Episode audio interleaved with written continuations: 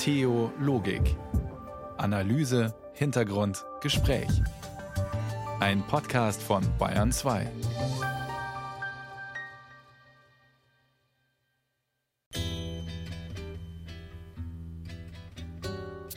Am Mikrofon begrüßt Sie Matthias Morgenroth. Guten Abend. Ein Rätsel der Geschichte soll uns in der kommenden Stunde beschäftigen. Die Kirchen in Deutschland waren im sogenannten Dritten Reich bekanntlich am Mundtot gemacht worden, gleichgeschaltet oder sogar verfolgt.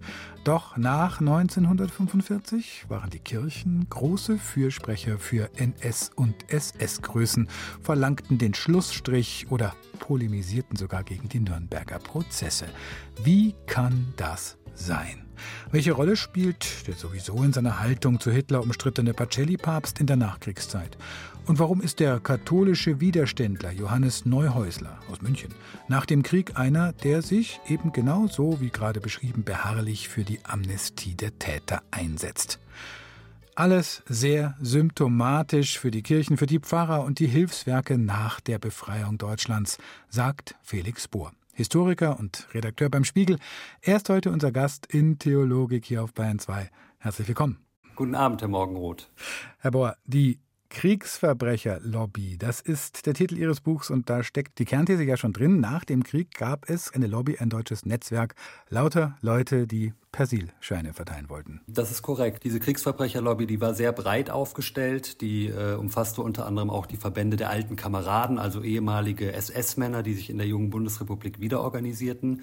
Bei den Kirchen haben wir noch mal einen Sonderfall, denn das waren ja die einzigen Institutionen, die die sogenannte Stunde Null, äh, die ja eigentlich keine Stunde Null war, wie wir heute wissen, als Institutionen überstanden haben und somit auch die ersten Institutionen in Deutschland, die ansprechbar waren für die Alliierten und auch für ausländische äh, Mächte Geschichte in, in der Kriegsverbrecherfrage. Wir müssen uns vor Augen führen, dass nach dem Krieg unmittelbar danach 97.000 deutsche, meistens Männer, im europäischen Ausland als Kriegsverbrecher verurteilt waren. Das ist natürlich eine ganz schöne Menge. Da sieht man auch mal das Ausmaß der deutschen Kriegsverbrechen im Ausland.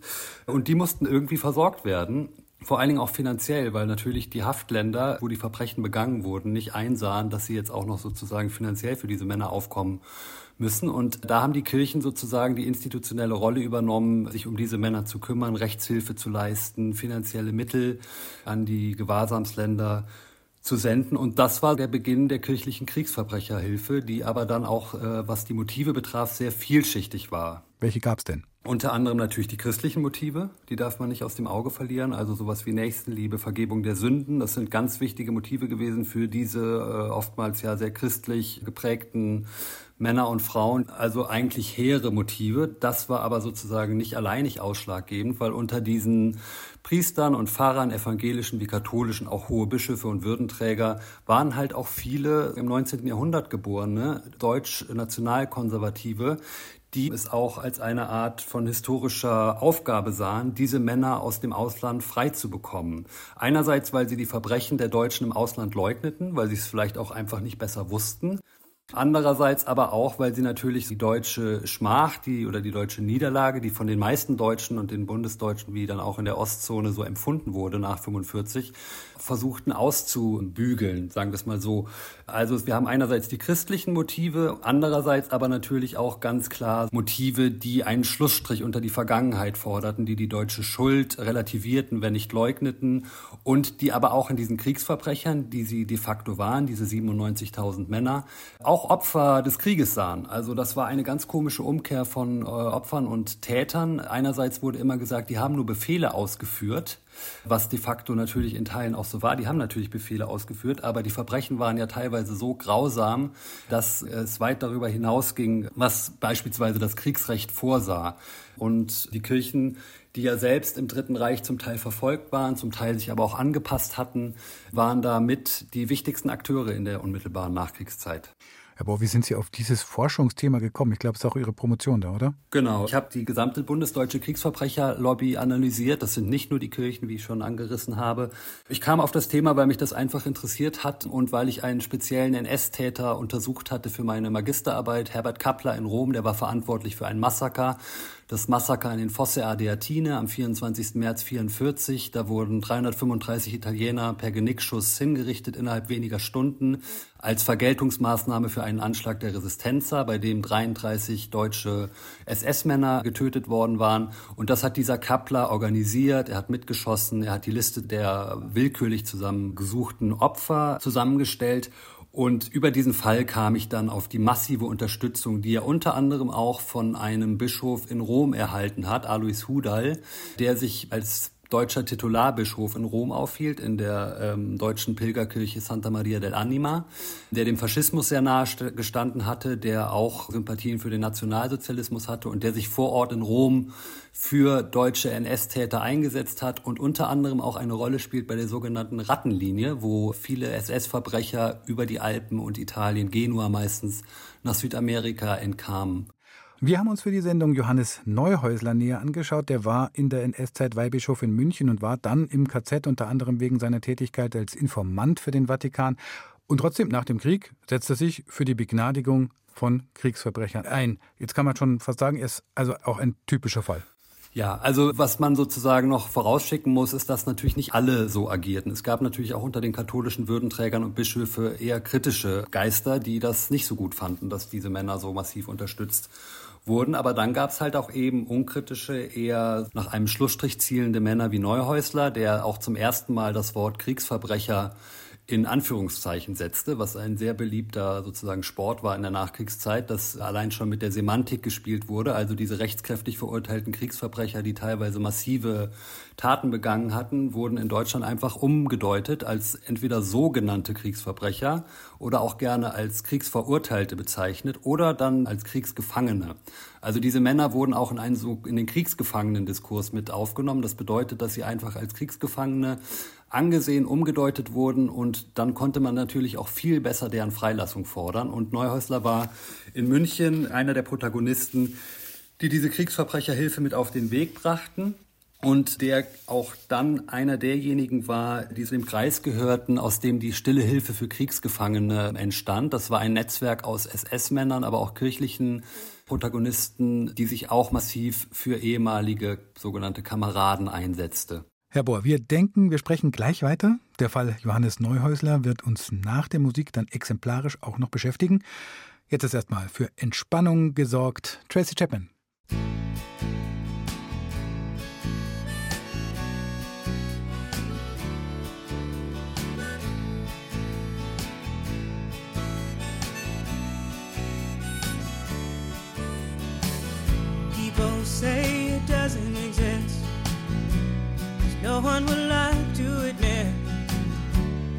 That there is a city underground.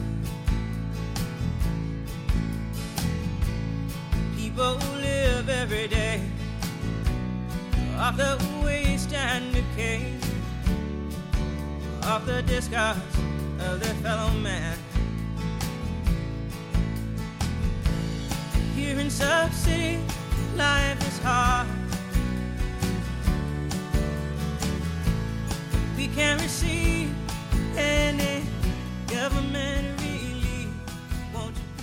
Sie hören Bayern 2, Sie hören Theologik immer Montagabend zwischen 21 und 22 Uhr. Und wir sind heute in der Nachkriegsgeschichte und wollen Licht bringen in die zwielichtige Kriegsverbrecherlobby, zu der auch die Kirchen gehörten, zumindest viele in den Kirchen. Bevor wir weitersprechen mit Felix Bohr, kümmert sich meine Kollegin Friederike Wede um den Fall Johannes Neuhäusler. Der ist eigentlich einer der Vorzeigewiderständler der katholischen Kirche in Bayern, aber er ist eben auch Teil eines großen Rätsels. Nach dem Krieg ein Verfechter des Schlussstrichs. Ausgerechnet Johannes Neuhäusler, der einstige Münchner Weihbischof, der unter Kardinal Faulhaber im Erzbistum München und Freising zunächst aktiv gegen nationalsozialistische Propaganda anging und später selbst im Konzentrationslager interniert war, machte sich nach dem Krieg stark für namhafte NS-Verbrecher. Die Schattenseite einer Widerstandsikone? Der Münchner Historiker Fabian Flohr promoviert an der Ludwig-Maximilians-Universität über Neuhäusler. Ich denke, solche Einordnungen schwarz und weiß sind gerade Personen der Zeitgeschichte, wo eben auch noch nicht alle Unterlagen momentan vorliegen, immer sehr, sehr schwierig. Im Fall von Neuhäusler ist es der Fall, dass Bischöfe in der Bundesrepublik Deutschland eine 60-jährigen Sperrfrist unterliegen. Während Neuhäusler nach dem Krieg verurteilte Nazis unterstützte, so hatte er sich noch zuvor in den 1930er Jahren aktiv gegen nationalsozialistische Propaganda eingesetzt. Über Exerzitienkurse im Tagungshaus Schloss Fürstenried etwa immunisierte er bis zu 10.000 Katholiken im Jahr gegen die Nazi-Ideologie, so Fabian Flohr. Mit diesen sogenannten Aktionskursen war der Gedanke damit verbunden, die katholische Bevölkerung dahingehend zu bilden, was das Katholischsein ausmacht, in Abgrenzung von völkischen Ideologien, auf denen dann auch der Nationalsozialismus fußte, aber eben auch explizit gegenüber dem Kommunismus. Als Faulhabers kirchenpolitischer Referent, also eine Art offizieller Sprecher gegenüber dem NS-Regime, wehrte sich Neuhäusler gegen die Gleichschaltung der kirchlichen Presse und verbreitete zugleich NS-kritische Schriften. Er erwirkte bei der Gestapo die Verlegung des bekannten Münchner Widerstandspaters Rupert Meyer aus dem Konzentrationslager Sachsenhausen in den Arrest im Kloster Ettal. Neuhäusler wurde sogar zu einem kirchlichen Agenten für Kardinalstaatssekretär Eugenio Pacelli, den späteren Papst Pius XII., dem er unter dem Decknamen Nova Casa über die Zustände im Deutschen Reich Bericht erstattete. Dazu gehörten beispielsweise die Auflösung von katholischen Vereinsheimen, die durch die HJ verwandt worden sind, also relativ detailliert. 1941 flog Neuhäusler auf. Er wurde verhaftet und bis 1945 in den Konzentrationslagern Sachsenhausen und Dachau interniert. Nach dem Krieg wirkte er im Auftrag des Papstes auf eine Entlastung der katholischen Kirche in der Öffentlichkeit hin. Sein 1946 erschienenes Buch Kreuz und Hakenkreuz schildert die katholische Kirche einseitig als Hort des Widerstands. Neuesler war durch seine viereinhalb Jahre Inhaftierung in zwei Konzentrationslagern, Sachsenhausen und Dachau, absolut unverdächtig mit den Nationalsozialisten in irgendeiner Art und Weise zu sympathisieren und aus diesem Grund eben perfekt dafür geeignet, mit Kreuz und Hakenkreuz eine Darstellung der Lage im Dritten Reich auch zu schreiben, die das Narrativ der folgenden Jahre auch prägen sollte, nämlich die katholische Kirche, die als Institution flächendeckend gegen die Nationalsozialisten Widerstand geleistet hatte und dadurch natürlich auch in moralischen Fragen und auch in der Reorganisation der sich dann später zu bildenden Bundesrepublik eine entscheidende Rolle mitspielen müsste. Neuhäuslers Einsatz, etwa für verurteilte Kriegsverbrecher, ist da schon schwerer nachzuvollziehen, auch weil der Kirchenmann weiterhin arbeitete wie ein Geheimdienstler. Er hinterließ nichts, was sein Handeln eindeutig erklärt. Was unstrittig ist, dass beispielsweise Ilse Koch, die als Hexe von Buchenwald berüchtigt war, aufgrund von Neuhäuslers Kritik an den Kriegsverbrecherprozessen Strafmilderung erhielt. Auch in Landsberg internierte Nazitäter profitierten von Neuhäusler, wie etwa Oswald Pohl, der als Leiter des SS-Wirtschaftsverwaltungshauptamtes für die Konzentrationslager zuständig gewesen war. Oder Otto Ohlendorf, der als Leiter einer Einsatzgruppe verantwortlich war für die Ermordung von 90.000 Menschen in den besetzten Gebieten der Ostukraine und des Kaukasus. Neuhäuslers Intention? Schlechtes mit Gutem vergelten. So erklärte er einmal selbst. Auch sein Verständnis von christlicher Vergebung im Gegenüber zum Vergeltungsprinzip des amerikanischen Rechtssystems Auge um Auge, Zahn um Zahn spielte eine Rolle. Auf der anderen Seite haben wir die katholische Kirche, die gesehen hat, okay, wir haben eine Person, die offen die Taten bekennt, offen um Vergebung bittet und Sühne zeigt und sich dem Christentum entsprechend auch mitzuwendet. Da ist die logische Schlussfolgerung, dass man ihm diese Vergebung gewährt. Dazu kam die Ablehnung einer vermeintlich voreingenommenen Siegerjustiz. Immer wieder kritisierte Neuhäusler die vermeintliche Nichtrechtmäßigkeit von Verfahren, wie bei den Kriegsverbrecherprozessen von Dachau. Einer der für Neuhäusler wahrscheinlich relevantesten war der sogenannte Malmedy-Prozess. Hierbei ging es darum, dass im Jahr 1944 im Rahmen der Ardennen-Offensive die Panzerdivision der Leibstandarte Adolf Hitler in Malmedy 72 amerikanische Soldaten, die bereits schon gefangen genommen worden sind, standrechtlich erschossen hatte.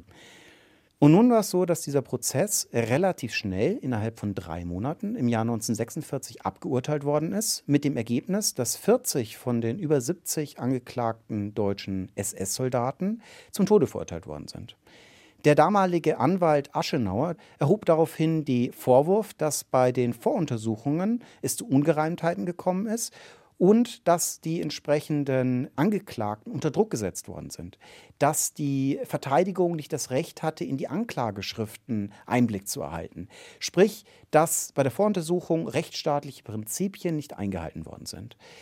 Unter diesen Vorzeichen kann man vielleicht heute verstehen, weshalb Neuesler zu diesem Zeitpunkt für die Soldaten in diesem Prozess eingesprungen ist, auch die Rechtsstaatlichkeit auf eine gewisse Art und Weise in Frage gestellt hatte. Und seine Aussage war, dass er die Urteile als nicht fair empfunden hatte. Dafür, dass Neuhäusler der klassische Persilscheingeber gewesen sei, gebe es kaum Hinweise, so der Historiker.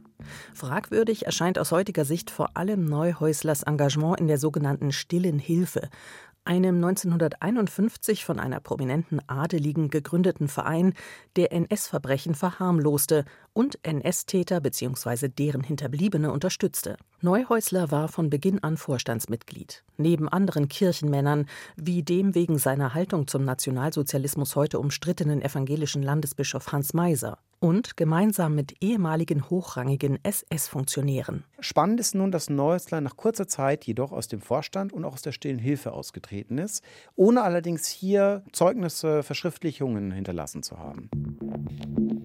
Ob Neuhäusler mit der Zeit klar wurde, mit wem er da in einem Boot saß, sich in irgendeiner Weise gerechtfertigt oder seine Positionen zurückgenommen, hat Neuhäusler nie.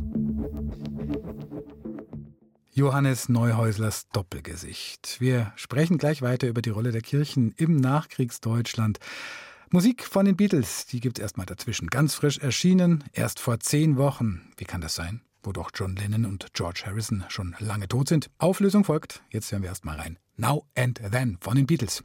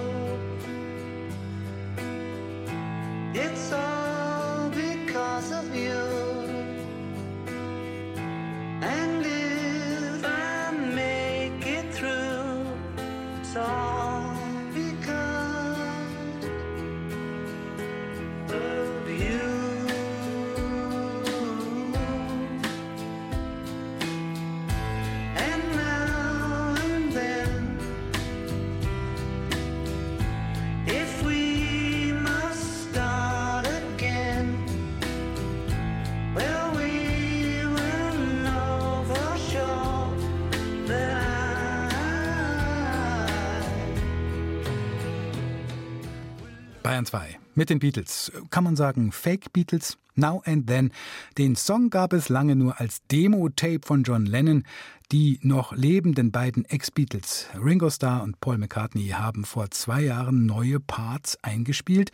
Von George Harrison wurden dann alte Gitarrenaufnahmen dazugemischt und siehe da, ein neuer alter Beatles-Song. Erstveröffentlichung 2. November 2023. Now and Then. Die Kirchen, wir haben es besprochen, waren Leidtragende der nationalsozialistischen Diktatur, egal ob sie als deutsche Christen Mitläufer waren oder als bekennende Kirche in mehr oder minder vorsichtiger Distanz. Und viele Kirchenleute versuchten nach dem Krieg trotzdem Täter zu schützen, zu schonen, zur Flucht zu verhelfen. Über diese Merkwürdigkeit intensiv gearbeitet hat der Historiker und Spiegelredakteur Felix Bohr ist eine Erklärung dafür, Herr Bohr, dass man die eigene Weste, die ja über weite Teile in den Kirchen auch nicht ganz weiß war, reinwaschen wollte? Definitiv. Also sozusagen die Forderung nach einem Schlussstrich und der Freilassung der letzten sogenannten Kriegsverbrecher, wie sie dann genannt wurden. Oftmals wurden auch die Urteile angezweifelt im Ausland, ähm, was zumindest für Westeuropa de facto falsch war. Das waren ganz normale juristische Verfahren. Also mit der Forderung nach dem Schlussstrich forderten viele in den Kirchen, in den beiden großen Kirchen in Deutschland, natürlich auch auf eine Art einen Schlussstrich unter ihre eigene Vergangenheit, weil viele im Nationalsozialismus, auch kirchliche Würdenträger, eher sich unkritisch gezeigt hatten, sich dem Regime angepasst hatten, Wichtig ist aber auch zu betonen an der Stelle, dass die Kirchen kein monolithischer Block waren. Also das heißt, auch innerhalb der Kirchen gab es natürlich Priester, beispielsweise in der katholischen, die im KZ gelandet sind. Es gab gleichzeitig aber auch Bischöfe, die sich früh dem NS-Regime andienten, die beispielsweise auch im Vorläufer dem italienischen Faschismus eine Staatsform sahen, die für die, den Katholizismus sehr wichtig ist beziehungsweise den natürlich auch gefördert hat. Man denke auch an das Konkordat 1933, das die katholische Kirche mit den Nationalsozialisten schloss. Und auf der evangelischen Seite ist es genauso. Dort gab es Menschen der bekennenden Kirche, die sich gegen das Regime in Position gebracht haben. Aber es gab auch die deutschen Christen, die von vornherein mehr oder weniger sich auf Seiten des Regimes gestellt haben. Jetzt fällt es auf, Sie schreiben es in Ihrem Buch Die Kriegsverbrecherlobby, dass gerade die Namen der, naja, von heute aus würde man sagen, Widerständler, der Regimekritiker auf der Liste derjenigen stehen, die dann die sogenannte Stille Hilfe auch gegründet oder mit unterstützt haben. Also EKD-Ratsvorsitzender Theophil Wurm ist da mit dabei, Martin Niemöller, Otto Debelius. Also zunächst eigentlich NS-kritische Menschen, die nach dem Krieg aber dennoch für Begnadigung und äh, für den Schlussstrich einstehen. Wie kommt das? Ja, das ist die Frage aller Fragen. Ähm, da kann man natürlich zum Teil auch nur spekulieren. Also es gibt ganz handfeste Motive, wie beispielsweise der Nationalkonservatismus, den ich eben schon angesprochen habe. Das waren zum Teil Männer, die im Kaiserreich aufgewachsen waren, für die sozusagen die deutsche Nation eine große Rolle spielte. Das kann natürlich schon dazu geführt haben, dass, äh, obwohl sie vom NS-Regime verfolgt wurden, trotzdem diese nationalkonservative Seite in sich weiter behalten haben und sich nach dem Krieg dann für diese deutschen Männer im Ausland einsetzten.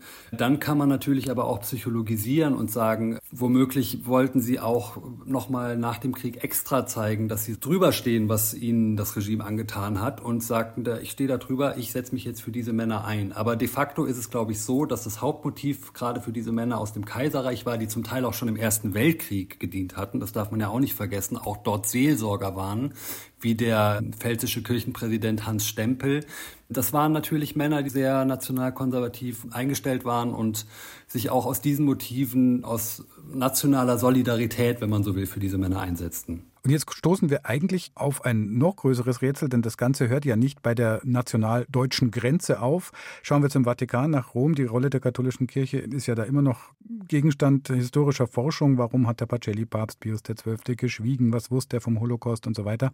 Und auch, was war seine Rolle nach dem Krieg, in der Nachkriegszeit?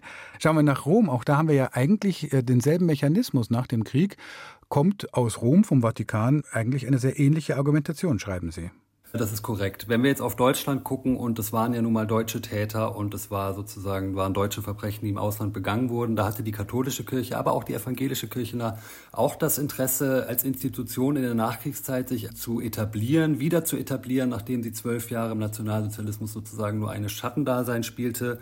Und man muss natürlich auch mal die öffentliche Meinung dieser Zeit in den Blick nehmen. Die meisten Deutschen, die zu bis 45 noch Teil der Volksgemeinschaft gewesen waren, die waren ja nicht weg weg, die waren ja alle noch da und die haben ja nicht über Nacht ihre Meinung geändert. Also die meisten Deutschen wollten, dass diese Männer freikommen und zwar so schnell wie möglich.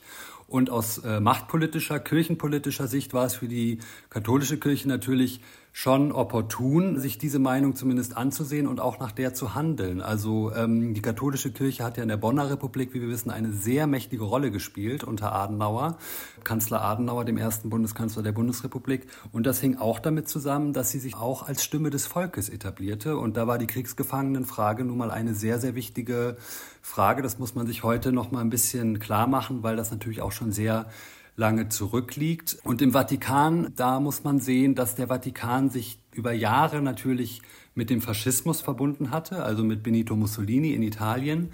Das war ja sozusagen ein Klerikalfaschismus, wenn man so will. Also man muss nur auf die neu geplanten und gebauten faschistischen Kleinstädte gucken, die überall im Land entstanden. Da ist die Kirche das Zentrum der Stadt. Also die Kirche spielt im Faschismus eine sehr wichtige Rolle und im Nationalsozialismus weniger, wie wir wissen. Da wurde sie zum Teil verfolgt. Nichtsdestotrotz hatte die Kirche nach dem Ende der faschistischen Epoche, wenn man so will, schon auch das Interesse, schnell da einen Haken dran zu machen, weil natürlich auch, äh, glaube ich, zum Teil den Männern in der Kirche die eigene Schuld bewusst war. Und dann der letzte Punkt muss man aber auch sagen, dass gerade der Vatikan sich auch schon bemüht hat, innerhalb des Nationalsozialismus, des Faschismus, die waren ja ab 1943, war Rom ja auch besetzt von den Deutschen, nachdem die Italiener kapituliert hatten, sich schon bemüht hatten, viele jüdische Menschen zu verstecken. Die spielte dort eine Rolle, die nicht ganz sozusagen schwarz-weiß zu beurteilen ist. Gleichzeitig kann man aber auch sagen, vielleicht das der letzte Punkt, dass äh, natürlich der Papst selbst nie wirklich aufgestanden ist, außer in einer Weihnachtsansprache und sich massiv für die jüdischen Menschen, die zum Teil schon in die KZs und Vernichtungslager deportiert worden waren, eingesetzt hat mit lauter Stimme, weil, wie wir ja heute aus auch jetzt aktuell gefundenen Dokumenten aus dem Vatikanischen Archiv wissen, wusste der Vatikan relativ früh, was dort passiert in Osteuropa. Felix Bohr ist heute bei uns zu Gast, Historiker und Journalist. Einen Blick auf Pius XII. in der Nachkriegszeit, den werfen wir gleich. Sie hören Bayern 2 und Sie hören Jimmy Little Under the Milky Way.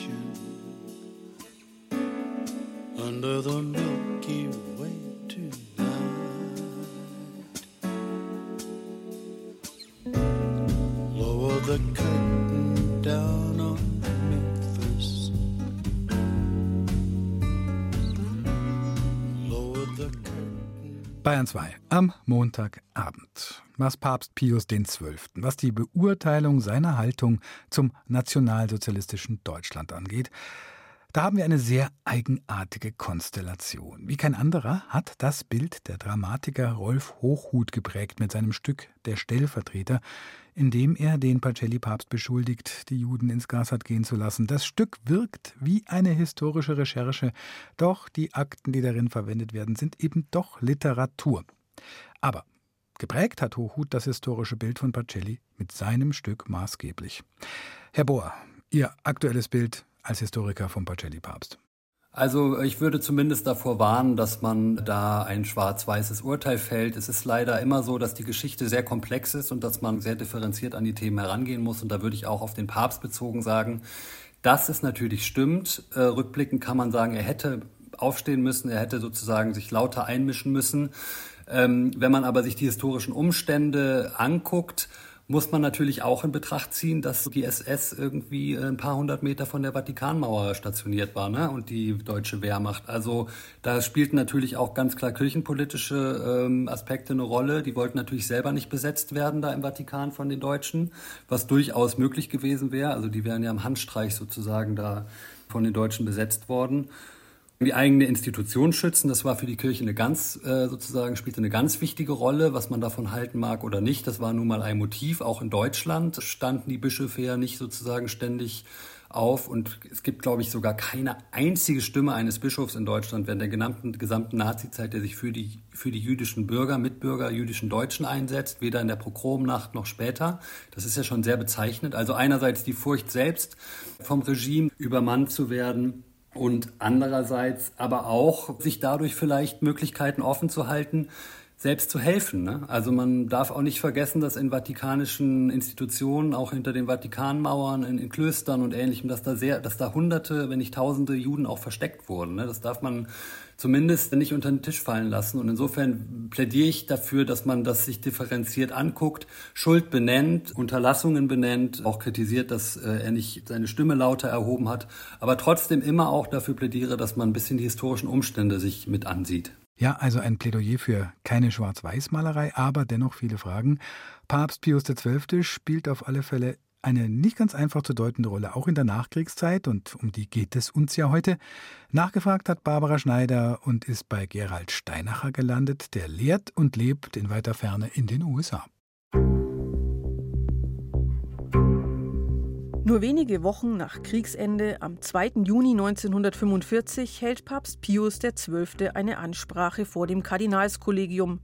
Dabei macht er seine Sicht auf den Zweiten Weltkrieg und das Naziregime deutlich. Hatten die Machthaber Deutschlands bereits im Alten Reich beschlossen, die katholische Kirche zu vernichten, so hat die Vorsehung anders entschieden.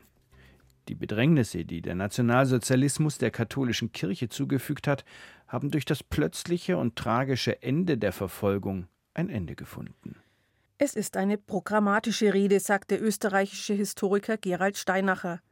Steinacher lehrt in den USA und forscht seit mehreren Jahren zur Rolle der katholischen Kirche nach dem Ende der Hitler-Diktatur in Deutschland. Der Papst sieht die Kirche ausschließlich als Opfer, sagt Steinacher. Und nicht nur das. Außerdem hat in dieser Rede dann auch gesagt, dass Deutschland, nachdem die Haupttäter oder die äh, wenigen Verantwortlichen für die Verbrechen für den Krieg zur Verantwortung gezogen werden, müssten die Deutschen wieder in die Familie der Völker, der christlichen Völker eingebunden werden. Also eine Darstellung der, der Geschichte der Kirche als Opfer und der Deutschen auch großteils als Opfer. Nach dem Sieg der Alliierten über Hitlerdeutschland sieht der Papst vor allem eine Gefahr, den Kommunismus. Und so wird er im Kalten Krieg nicht müde, vor dem Bolschewismus und der Sowjetunion zu warnen.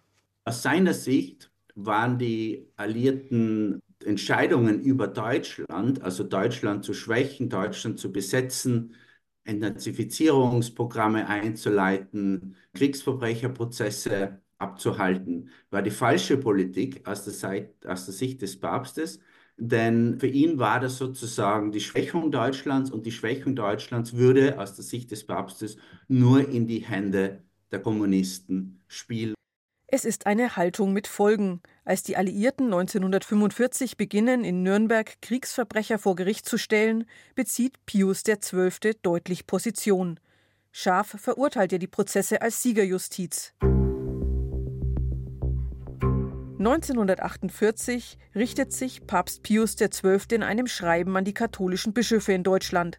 Darin fordert er die Welt auf, die deutschen Kriegsverbrechen zu vergeben und zu vergessen. Gemeinsam müssten die führenden Staatsmänner alles tun, um die Not in Deutschland zu bekämpfen. Dies gilt, obwohl sich Deutschland während des Krieges an Gräueltaten gegen andere Nationen schuldig gemacht hat. Sie sollten großherzig genug sein, die Vergangenheit zu vergessen und den Deutschen, wie auch ganz Europa und der ganzen Menschheit, im Zeichen der Liebe die Hoffnung auf eine bessere Zukunft zu schenken. Pius XII. stellt sich immer wieder schützend vor die Angeklagten in Nürnberg.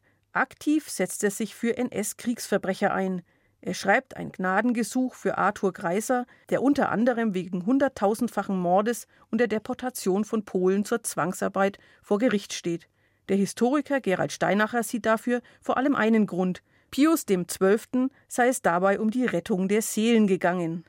Und das betraf vor allem Holocaust-Täter und hochrangige Nationalsozialisten, die entweder der Kirche nahe waren, nahe standen während des Krieges oder nach 1945 wieder zum katholischen Glauben zurückgekehrt sind oder konvertiert sind. Also die Seelenernte, wie es der Papst damals formuliert hat, war jedes Opfer wert, war es auch wert, dass die Kirche massiv kritisiert worden ist damals in der Presse, nicht nur der linksgerichteten Presse in Europa, Gleichzeitig, auch das hat Steinacher belegt, verhilft der Vatikan gesuchten Kriegsverbrechern zur Flucht. Die Kirche stellt die nötigen Reisedokumente aus und beherbergt Kriegsverbrecher in Klöstern. Eine wichtige Rolle dabei spielte die Vatikanische Hilfsstelle für Flüchtlinge, die 1944 auf Initiative von Papst XII. gegründet worden war, um Flüchtlingen in ganz Europa zu helfen. Waren doch gerade in der Nachkriegszeit Millionen Menschen auf der Flucht. Diese Vatikanische Hilfsstelle für Flüchtlinge ist eben vom Vatikan überwacht worden, finanziert worden und personell auch besetzt worden. Und diese Vatikanische Hilfsstelle für Flüchtlinge war massiv in die Fluchthilfe für Holocaust-Täter und Nazi-Kollaborateure aus ganz Europa involviert. Da gibt es keinen Zweifel. Und diese Fluchthilfe wurde auch zum Teil mit vatikanischem Geld und äh, dem Geld der katholischen Kirche der USA getragen. Bleibt die Frage, wie positionierte sich Pius XII. nach der NS-Zeit zu dem millionenfachen Mord an den Juden Europas. Für sein Schweigen zum Holocaust wird er bis heute immer wieder kritisiert. In der NS-Zeit, sagt Steinacher, ging es dem Papst vor allem darum, die Institution Kirche zu schützen.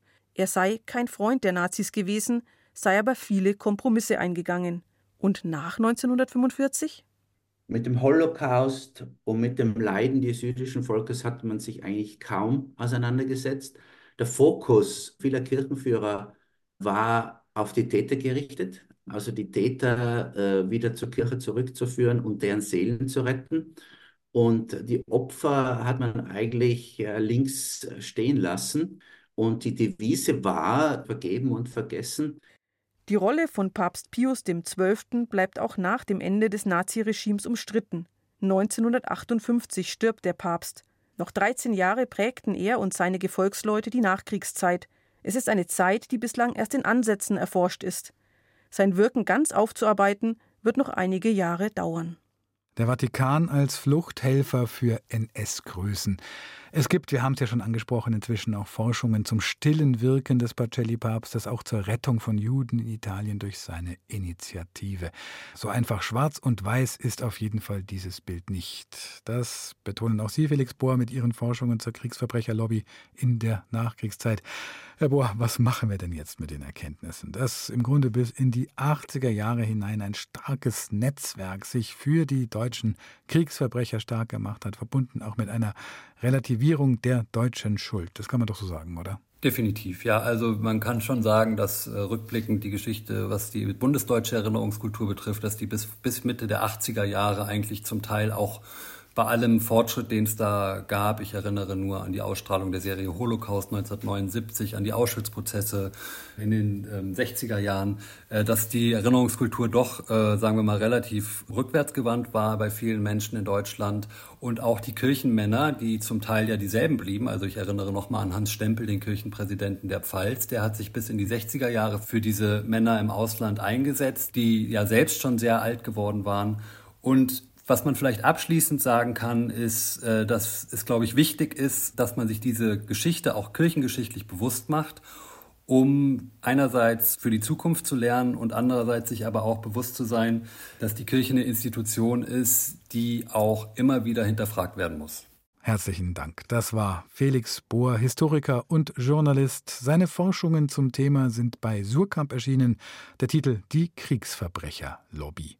Sie hören Bayern 2 und das hier ist Musik aus Israel. Jael Deckelbaum, Singer-Songwriterin, Aktivistin auch, die sich für den Frieden in Israel und Palästina einsetzt. The Answer ist direkt nach dem Ausbruch des Kriegs in Israel und Gaza entstanden. Jael Deckelbaum war gerade bei einem Konzert in Berlin. Und dann wollte sie es unbedingt, dieses neue Friedenslied, sofort aufnehmen.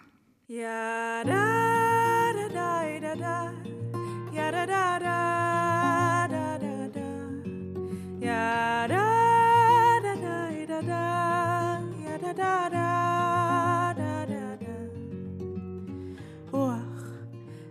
מזרחית נושבת הס על פני הארץ לצלילי השחרית והמהומי המנועים יש לפקוח העיניים ולצאת מהמיטה ולקום אל שגרתנו בלי תשובה. ויש לנוע, לתפקד ולהניב את התמורה ברכבת, כביש מהיר לפי כללי Theologik am Montagabend auf Bayern 2. Schön, dass Sie diese historische Reise mit mir unternommen haben. Am Mikrofon war Matthias Morgenroth und das letzte Wort hat heute Hermann Benker von den Freunden Abrahams. Die Freunde Abrahams sind eine Münchner Initiative zum Frieden zwischen Juden, Christen und Muslimen, gegründet 2001 nach 9-11 und sie waren diejenigen, die immerhin einen gemeinsamen Schweigemarsch in München organisieren konnten, um für den Frieden in Gaza und Israel auf die Straße zu gehen nachdem das gemeinsame Friedensgebet in München im Herbst ja geplatzt war. An Hermann Benker gehen unsere Gretchenfragen. Was glaubst du? Ich glaube an den einen Schöpfer Gott, egal jetzt äh, in welcher Konfession, Religion er wie verehrt wird. Ich glaube an den großen Zusammenhalt, an diesen einen Schöpfer Gott. Was liebst du? Die Menschen weil wir alle, alle Geschwister sind. Wir sind alle irgendwann, irgendwann einmal gezeugt worden. Ganz, ganz profan. Und damit sind wir alle irgendwo verbundene Geschwister. Letztlich kommen wir alle irgendwo wieder zusammen. Und das ist Geschwisterliebe. Was hoffst du?